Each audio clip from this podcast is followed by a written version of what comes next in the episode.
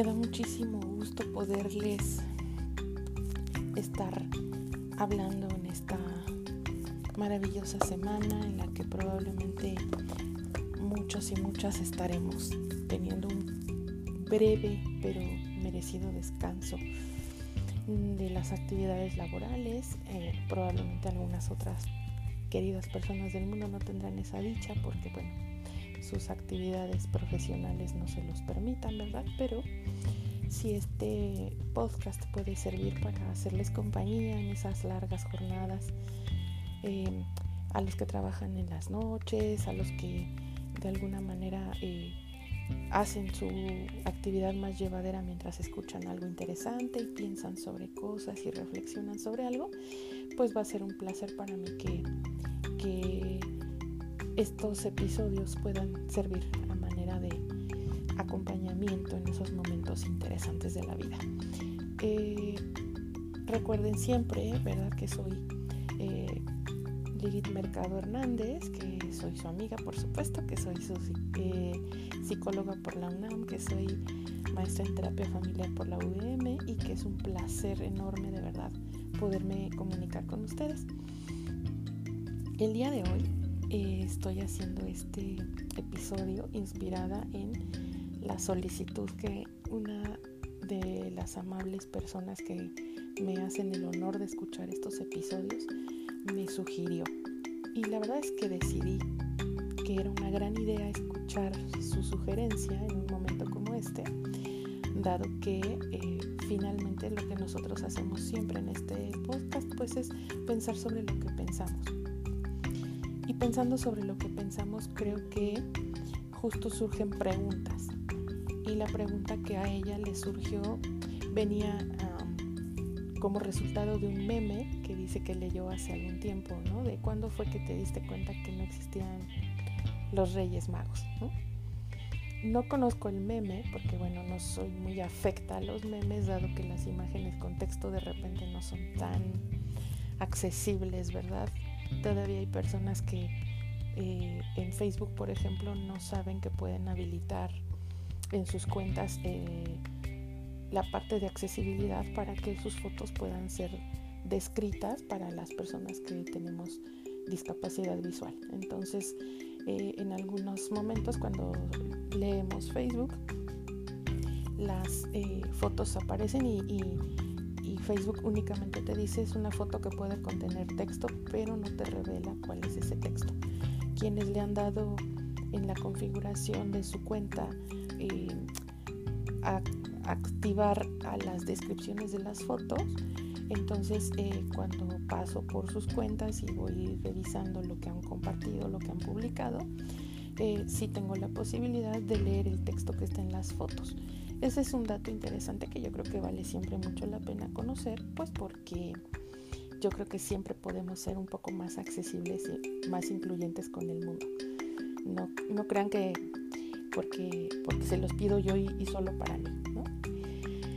Em, pero bueno, pues si a alguien le sirve ese dato, le gusta la idea de poder ser incluyente y accesible, pues adelante disfruten de la experiencia, porque yo creo que cuando incluimos a otros y somos accesibles con otros, pues podemos también un poco, si no asegurar, podemos facilitar el hecho de ser incluidos también nosotros y que el mundo también sea accesible para nosotros. Eh, bueno, haciendo un poquito caso al hecho de que de repente me disperso un poco en mis ideas y que parece que estoy hablando de todo y de nada, eh, vamos a centrarnos entonces. Bueno, eh, la sugerencia vino como resultado de, ver este meme, pero a mí se me ocurrió que este episodio llevara un nombre diferente porque justo lo que aprendí es, ¿no? A preguntarme en qué momento solté tu mano y echaste a correr. Yo creo que yo creo que siempre es necesario soltar la mano de alguien y echar a correr en un acto de autoconocimiento y en un momento de, ¿cómo decir? Pues de exploración del mundo, de conocer lo que hay alrededor, de disfrutar de la vida, de saborear el momento, de cometer nuestros errores, de conocer nuestras alternativas, de ampliar nuestras posibilidades, de descubrirnos cosas nuevas, de sorprendernos, en fin.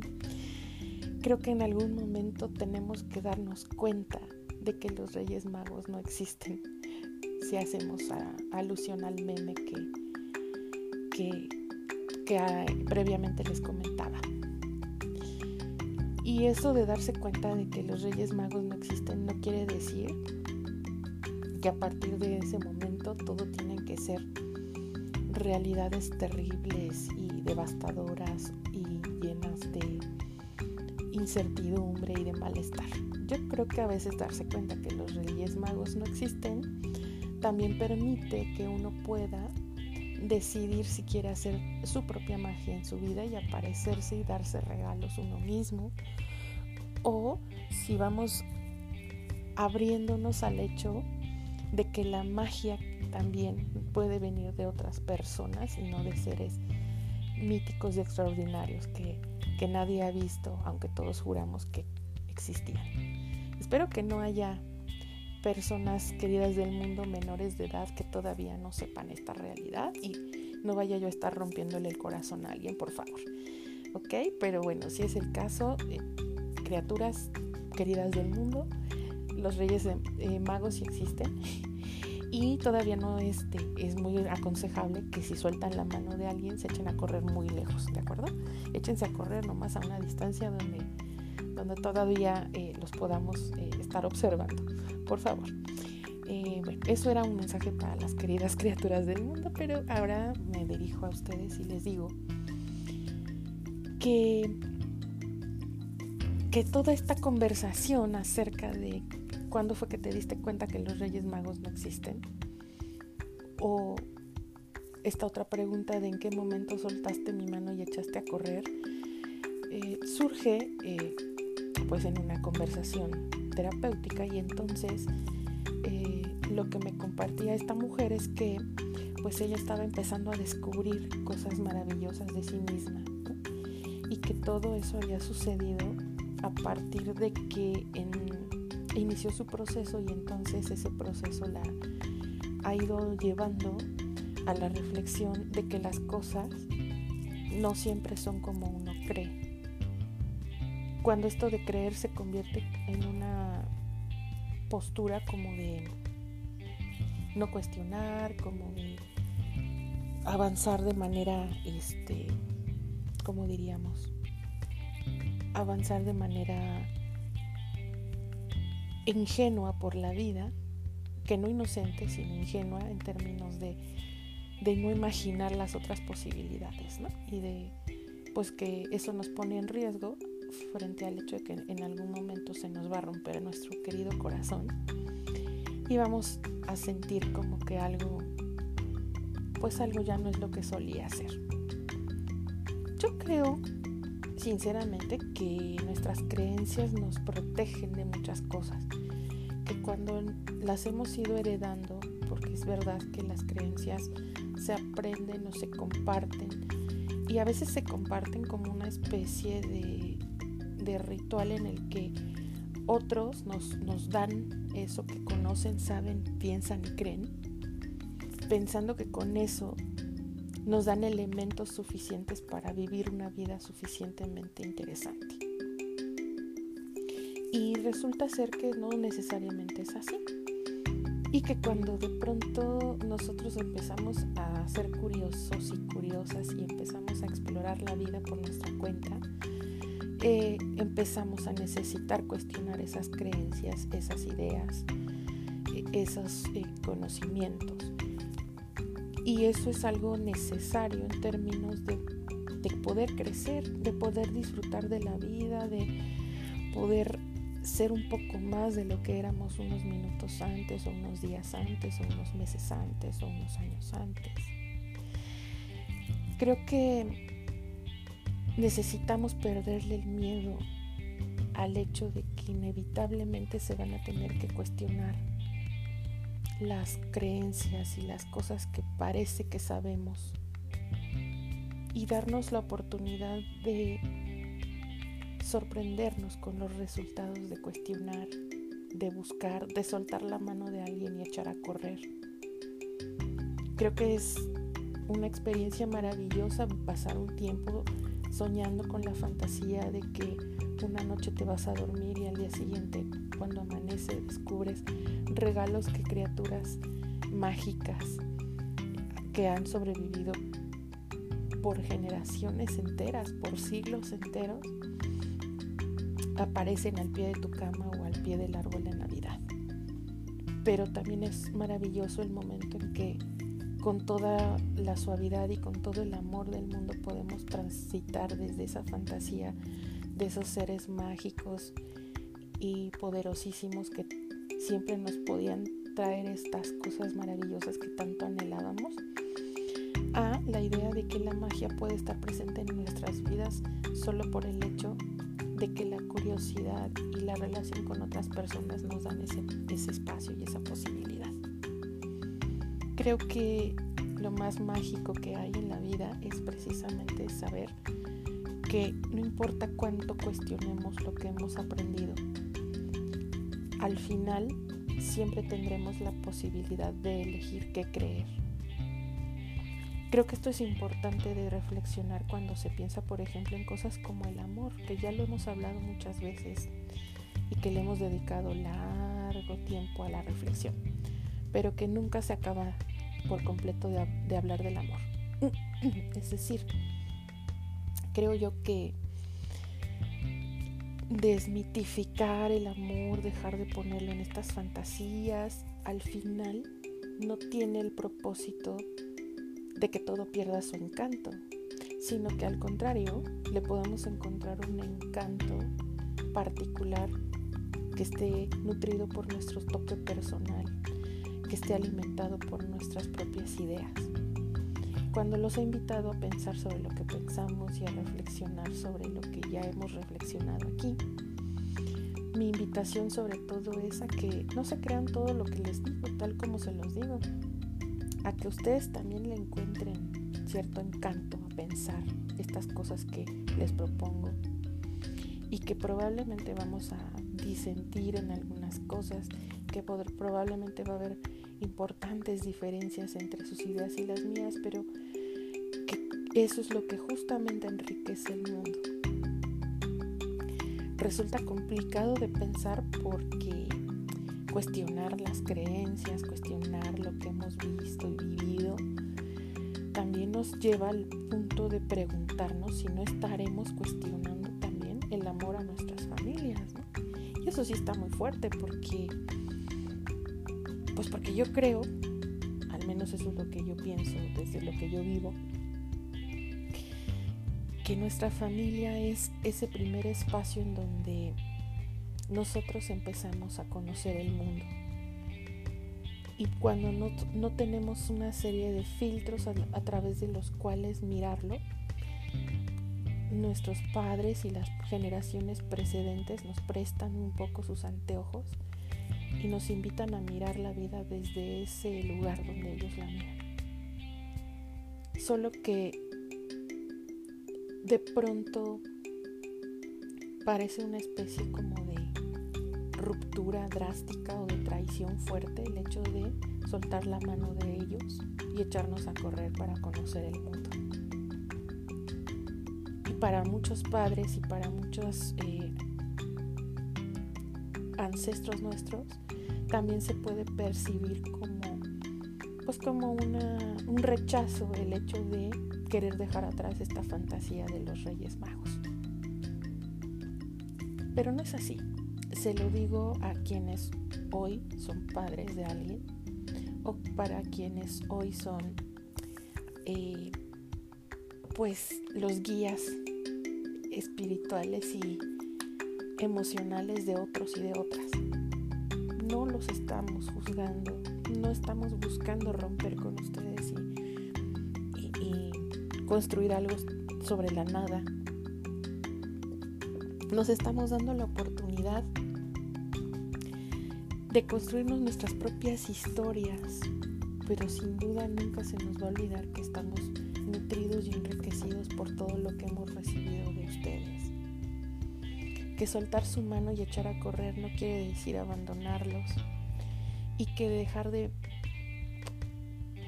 apegarnos a la fantasía de que los Reyes Magos existen no es sinónimo de burlarnos y criticar lo que ustedes han construido. Creo que si lo podemos empezar a entender desde este lugar amoroso, va a ser mucho más enriquecedor el hecho de que todos, incluyendo a nuestros ancestros, nos podamos volver curiosos de pronto. Creo que a veces eh, eso es lo que nos hace atarnos tanto a la resistencia de creer algo diferente de lo que por años se ha creído en nuestra familia. Mucha gente, por ejemplo, que comienza procesos terapéuticos, siente que hacer eso es ir en contra de, de lo establecido y que es algo difícil de manejar y les genera muchísima angustia, les genera una sensación profunda de preocupación de si serán aceptados o rechazados o si serán juzgados por esa decisión que han tomado. El hecho es que nadie, nadie los juzga, nadie nos juzga tan severamente como lo hacemos nosotros. Y creo que a veces buscando ser leales y seguir en esta relación amorosa y cercana con los otros, con nuestros otros importantes, soltamos nuestra mano y echamos a correr de nosotros mismos. Y creo que esa separación precisamente es la que sí puede resultar muy dolorosa y muy angustiante porque pues porque uno sin uno mismo de pronto es como complicado vivir la vida, ¿no?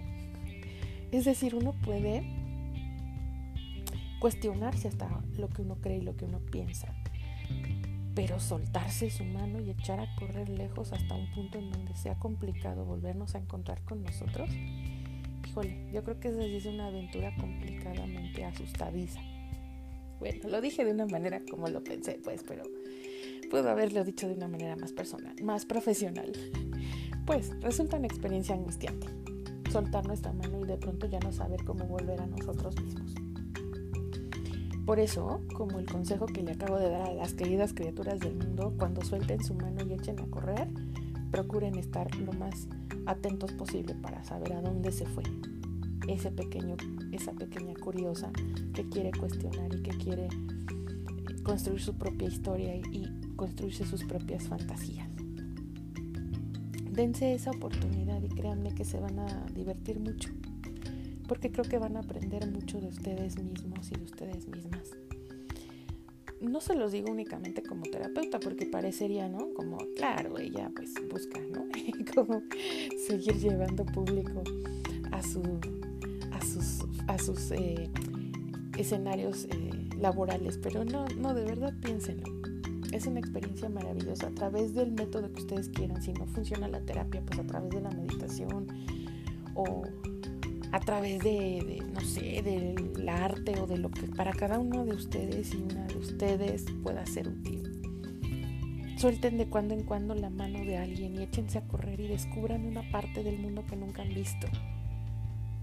Y acuérdense que cuando digo que nunca la hemos visto, no me refiero solo con los ojos, sino que no la hemos experimentado, no la hemos vivenciado con todas las partes de nuestro ser.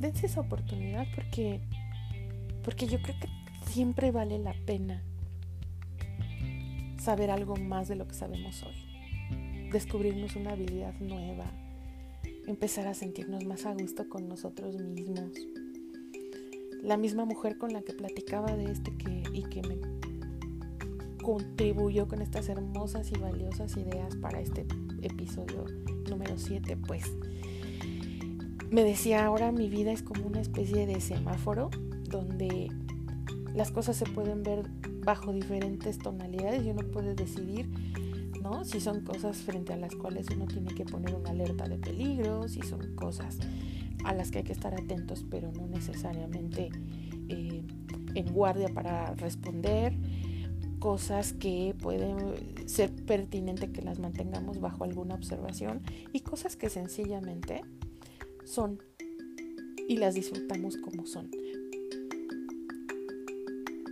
Pero, pues además también esta misma mujer me decía, bueno, yo a veces me doy cuenta que hay cosas que comienzan viéndose como un peligro y termino disfrutándolas por completo. Y entonces a mí me da una emoción muy grande porque creo que está ejerciendo el derecho fundamental de todos los seres humanos, que es decidir cómo queremos ver la vida. Ustedes pensarán que de pronto para mí es un poco, eh, ¿cómo decir? Abstracta la idea de hablarles de cómo ver la vida desde la idea de no tener vista, de ser ciega. Pero no tener vista no quiere decir que no tengo visión de las cosas y eso tiene que ver con que pienso, con que analizo, con que escucho, con que ustedes me aportan cosas, comparten cosas y crecemos juntos. Por eso yo creo que en, gratitud esta oportunidad y esta posibilidad fue que se me ocurrió la genial idea de construirme este espacio para platicar con ustedes. Porque creo que es como ese lugar en donde siempre puedo, eh, pues no sé, contarles lo que he visto a lo largo de la vida y a lo largo del contacto y la relación con otros, ¿no? Y entonces desde ese lugar disfrutar ampliamente la experiencia de vivir. Y entonces me parece que tener visión es lo que nos permite ejercer el derecho de decidir cómo queremos vivir nuestras vidas. Y tener ángulos diferentes desde los cuales se percibe algo también nos permite desarrollar otra habilidad que me parece mágica a propósito de los Reyes Magos, que es la empatía. La empatía es una magia que ocurre dentro de nosotros y que nos facilita el deseo de conectar con los demás. Decía Gita Lechernitsky, una de las psicoterapeutas más únicas que he conocido, decía algo muy bello y decía que la empatía era sentir en mi corazón lo que los demás sienten. Y creo que eso cuestiona un poquito lo que siempre se ha pensado de que la empatía es ponernos en los zapatos de otros. No, es seguir en mis propios zapatos, pero decidir desde quién soy yo sentir lo que el otro siente. Desde ahí también podemos cuestionar las fantasías que hemos heredado y que nos han regalado y las cuestionaríamos desde un lugar diferente, sin reclamos, sin pensar que la gente nos inventó un mundo mágico con la intención de que un día de pronto despertáramos a la realidad y nos decepcionáramos profundamente. Y creo que desde allí también podemos soltar la mano de alguien y echar a correr en un acuerdo mutuo, en una decisión en donde el otro también espera que nosotros soltemos su mano y empecemos a descubrir el mundo con nuestros propios sentidos. La verdad es que ya voy en el séptimo episodio, he ido aprendiendo muchísimo de cómo hacer este podcast. He ido tratando de revisar muchas de las cosas que algunos de ustedes me han observado, tratando de fluir más en la conversación, de imaginarme realmente que están aquí conmigo y que de alguna forma no estoy solo esperando que cuando eh, entren al podcast le puedan dar reproducir al episodio, sino que de verdad creo que empiezo a disfrutar mucho más la idea de pensar desde este momento que converso con ustedes cómo lo están escuchando. Y eso me llena de mucha emoción. Eso es algo que les quiero compartir y les quiero agradecer infinitamente por todas y cada una de las veces que se han tomado el tiempo de regalarme unos minutos de su atención y escuchar con todo su ser este podcast y dejar que alguna de mis ideas se quede con ustedes acompañándoles, girando en su cabeza. Em, también he ido aprendiendo mucho sobre lo valioso que es tomarme el tiempo de pensar sobre qué les voy a platicar y la realidad es que yo también he pensado muchas veces que siempre tengo tanto que decir que necesito como organizar mis ideas. Pero la realidad es que cuando me doy cuenta mis ideas están organizadas de esta forma. Todo lo que queda plasmado en uno de los episodios es parte necesaria de eso, hasta mis momentos en que me trabo y se me va una palabra por otra. Sin embargo, todo el tiempo sigue siendo muy útil para mí y muy valioso que ustedes me puedan compartir su opinión. Que cuando escuchen estos episodios me puedan regalar su punto de vista y que me puedan dejar saber cuáles son esas cosas que disfrutan y que, que tenemos en común ustedes y yo. Entonces, bueno, pues de repente sí es verdad que también he ido teniendo que aprender a fluir y a perder el nervio de, de híjole, ¿dónde le pico el botón? Híjole, ay, a ver si no me alargué mucho. Ay, este, ¿cuántos minutos llevo? No sé qué, ¿no? He decidido, y eso es algo que, que conversaba con algunos y algunas de ustedes en, en estas semanas a, a lo largo de los episodios y en el transcurso de irlos construyendo, que que si bien tengo una serie de ideas generales que sigo, pensar en la idea de un guion estricto, formal, donde me tengo que ceñir para no perderme, no es mi manera de vivir la vida. Y si de repente te parece que tengo un tono de voz un poquito monótono, pues me volvería más monótono, parecería una especie de zombie tratando de, de seguir una línea fija. Entonces, mis guiones son eh, realmente como, como si pareciera que no hay un guion, porque para mí, cuando pienso sobre lo que estoy pensando en un episodio particular y reflexiono contigo, me imagino que también nos puede pasar que si estamos conversando tú y yo, de repente nos, nos dispersamos, pero al final siempre volvemos al punto de donde partimos. Por eso, el día de hoy me gustaría decirte que lo que aprendí es dos puntos. aprendí que la magia puede estar presente en nuestras vidas, incluso cuando nos demos cuenta que los Reyes Magos no existen. Y que la magia la hacemos nosotros y la magia la hace el mundo a partir de relacionarse con nosotros. Y que todos tenemos derecho y merecemos soltar la mano de echar a correr. Y saber que cuando regresemos de nuestra larga carrera, así como le hizo alguna vez Forrest Gump, siempre hay un punto a donde volver. Siempre hay una mano que volver a tomar. No con la idea de que lo hicimos mal y que mejor nos lleven y nos conduzcan, sino tomar esa mano en señal de gratitud y cariño y volver de nuevo al lugar donde partimos pues para poder agradecer y decir, conocí el mundo, recorrí muchos lugares, vi muchas cosas, escribí muchas historias y siempre es un gusto regresar al lugar de donde partí. Piénsenlo de esta manera, si quieren, y créanme que se van a sorprender y creo que van a disfrutarse a ustedes y van a disfrutar mucho a las personas queridas de su mundo.